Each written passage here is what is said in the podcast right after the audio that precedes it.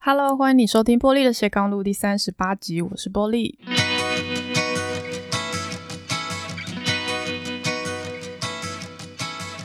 最近呢，我收到一个问题，就是跟同事可以当朋友吗？我记得这不是我第一次被问这个问题，之前好像就蛮多人问了，但是我都没有整理过，所以我就想说，不然这次来整理一下我的想法好了。人家常说上班好同事，下班不认识。哦，所以到底跟同事当朋友是可能的吗？因为我是射手座，那射手座是出了名的重视朋友、很讲义气的星座。我觉得已经到可以说是一个朋友控的程度吧，就很喜欢朋友，好像很像是食神里面鸡姐那个在那边大唱情和义的那种形象。所以，如果你问我同事可不可以当朋友，我一定跟你说可以。但是呢，我觉得最重要的一件事情是，朋友是有分类的哦，不是所有的朋友都一样重要。那你对待他们的方式也都会一样。我觉得这是不不实际的。哦，朋友是有分等级，是有分层级的。如果问我的话，我大概会分成三种哦，朋友。但是，但是，但是不包含那个学生时代的那种老朋友。就是呃，可能在学校里面从小一起长大，然后一起上课的那种老朋友。因为我觉得老朋友在我们的成长过程里面有一定的地位，就是那个时候很单纯，你们可能会共同经历一段呃一起考试、读书很辛苦的时间，所以我觉得老朋友会有会有一种革命的情感，所以就比较不适合拿来跟这种毕业之后进到职场里面的朋友一起来比较，所以不包含这种。学生时代的老朋友的话，我基本上会把朋友分成三种。好，第一个是点头之交，就是不熟的人，你不太了解他的这种，可能是同事啊或邻居这种，呃，你看到他会打个招呼，哦，可是你不太了解对方的这种叫点头之交。那第二种是一般的朋友，就是你会对对方的生活有基本的了解，他住在哪边，他有几个小孩，哦，有没有男女朋友，呃，基本上你会知道对方的个性。哦，他在意的点是有哪些地雷啊，不能踩。你会知道彼此的沟通风格、对方的优点、缺点等等。哦，或者是说你们彼此的价值观是类似的，你们可能为某一个共同的目标在努力。哦，例如说你们可能加入同一个社团、某一个某一个主题的非正式组织的伙伴等等。那这种朋友呢，通常是亲近性比较高的，也就是说你们见面的频率比较高。哦，所以很很有可能会是同事啊、同学啊、社团啊、队友等等。如果你毕业或者是换工作之后，你们的见面的频率变低，那他很可能就会慢慢下降成点头之交，就诶很久没联络，你也不知道他现在怎么样的这种。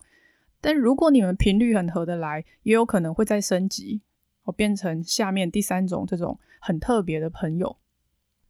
我觉得特别的朋友是那种。你很信任他，然后呢，在某一些特别的时刻，你会想到他的朋友。我可能你会说这是知己吧？可能你心情不好的时候，你想找人聊天的时候，你想去哪边走一走，你需要一些意见，那你就会想到这样的一个特定的角色。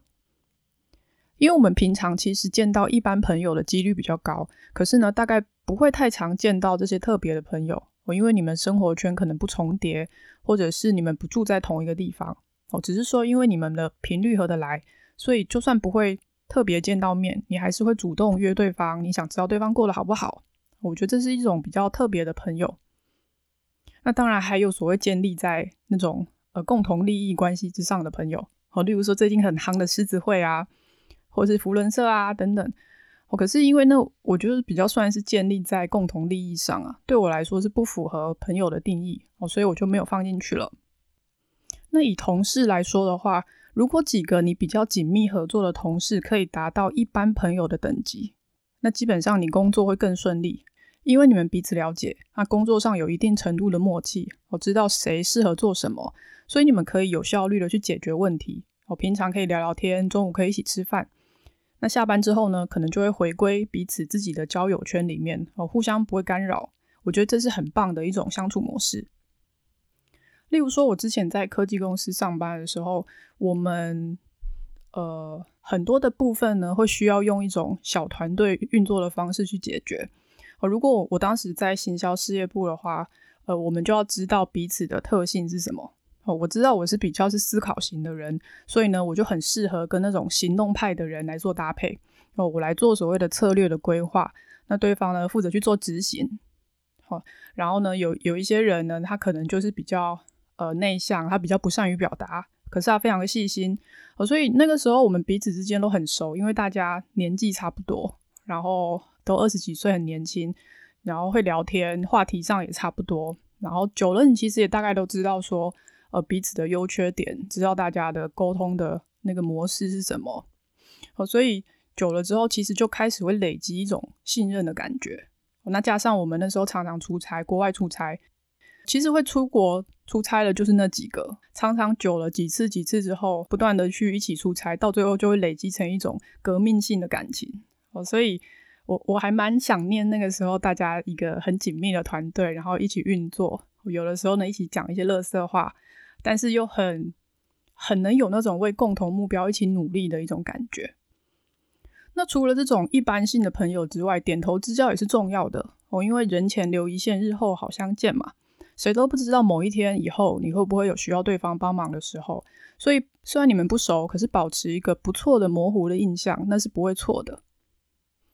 我觉得同事的理想比例上，如果可以一般朋友的比例最高的话，那你工作就会最顺利。那接下来是点头之交，只有非常非常非常少数的人可能会变成特别的朋友，所以我会觉得同事当然是可以当朋友的啊，可是你自己要拿捏好说那种不同层级的朋友之间的界限的划分。如果你期待每一个同事都变成那种可以为你两肋插刀的知己，我都能够对对方掏心掏肺的话，那个实在是太不实际了。可是，如果你想寻找那种可以成为一般朋友等级的同事，应该也不会太难才对。好，但是要跟同事当朋友的话，我觉得有几点还是要注意的啦。第一个是说，做事情要有分寸，不能因为交情破坏流程。我觉得稍微简化可以，可是不能破坏流程。例如说，一个文件本来应该要用 email 寄哦，因为你们很熟，所以你用 Line 传给对方，我觉得这是 OK 的。但是，例如说，本来应该要写一个流程的申请单哦，可是你不写，你就直接叫对方帮你处理哦，便宜行事，或者是说，呃，大家都在排队，可是呢，你却要求对方要优先处理你的事情，我就是插单这样，这都是我实际有看过的。但我觉得这种就是不 OK 的情况，你还是要拿捏好那个分寸，因为我觉得办公室里面是没有秘密的啦，大家都在互相观察嘛，所以说做事情还是照 SOP 来会比较好。哦，否则让人家觉得，诶，你不公平，因人废事，哦，耽误工作，这种东西最后还是很有可能会传到上层的耳朵里面去啊。那到最后，其实对你啊，或是对你所谓的朋友啊、同事都没有什么好处。第二个是不能感情用事，因为面对越熟的人，我们往往会越容易口无遮拦，哦，讲话都不经修饰，可能是一种觉得，诶，我们是朋友啊，你应该要包容我的一种感觉吧。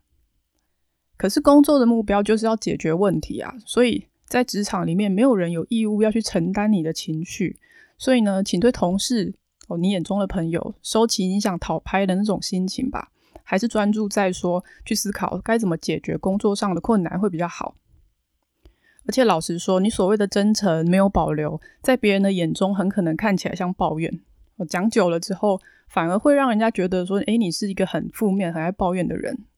所以不能把。因为我把你当朋友，所以讲话才这么直接啊，我才会不掩饰自己啊，当做一种正当的理由。我觉得，如果你珍惜对方，你真的把对方当朋友的话，其实你讲话应该是会很注意对方的感受，而不会期待对方要包容你去承受你的情绪。哦，因为朋友是双向，它是互相的啊。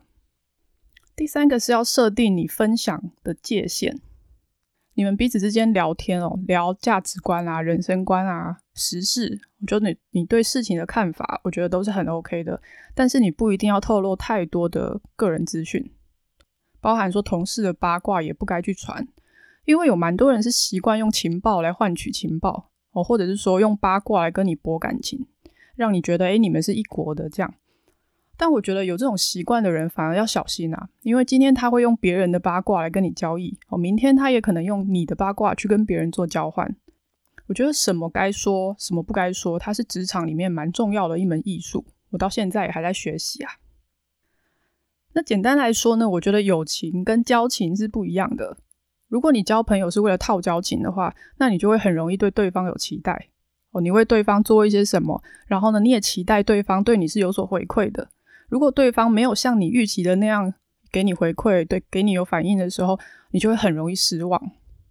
但我觉得你跟同事交朋友不该是为了套交情啊，我可能是为了要让工作更顺利，工作起来更开心。毕竟工作就占了我们一天三分之一以上的时间啊！如果你身旁都是一些点头之交，甚至是那种相敬如宾、冰块的冰的同学，那你的工作氛围岂不是太无趣了吗？所以我觉得多了解身边的同事，然后呃彼此认识，那可以达到一般朋友的水平，我觉得那就 OK 了。好，那这个主题其实可以再衍生一个问题啦，就是如果可以跟同事当朋友，那可不可以跟主管当朋友？这个老实说，哦我觉得不行，因为职场跟球队一样啊。我觉得每个人在工作上，在整个团队里面都会有他的角色定位。那主管的定位就是他需要完成公司上层的目标，他需要去呃执行团队的纪律，然后他要分配工作。所以，如果你的主管很理性的对你提出要求的时候，你可能会觉得说：“诶，怎么这么没感情？我怎么不这么不尊重我的想法？”但是呢，另一个极端，如果你的主管总是不好意思对你要求，哦，事事求个人人和的圆满，那又怎么样能够有效率的去专心达成任务呢？所以我觉得要跟主管当朋友，基本上是不太可能啊。就算你们原本都是同事，都是同一个层级的同事，当你升上主管的那一天起，你可能就会变成一个没朋友的人。哦，因为主管是很孤独的，我觉得非常需要有被讨厌的勇气。好，今天大概就到这喽。谢谢你收听今天的节目。你对今天的内容也有一些想法吗？欢迎你在 Facebook 或者 IG 搜寻“玻璃的斜杠路”，留言私讯和我分享你的心得，或者是把这期节目分享给你身边需要的朋友。玻璃的斜杠路，我们下次见喽，拜拜。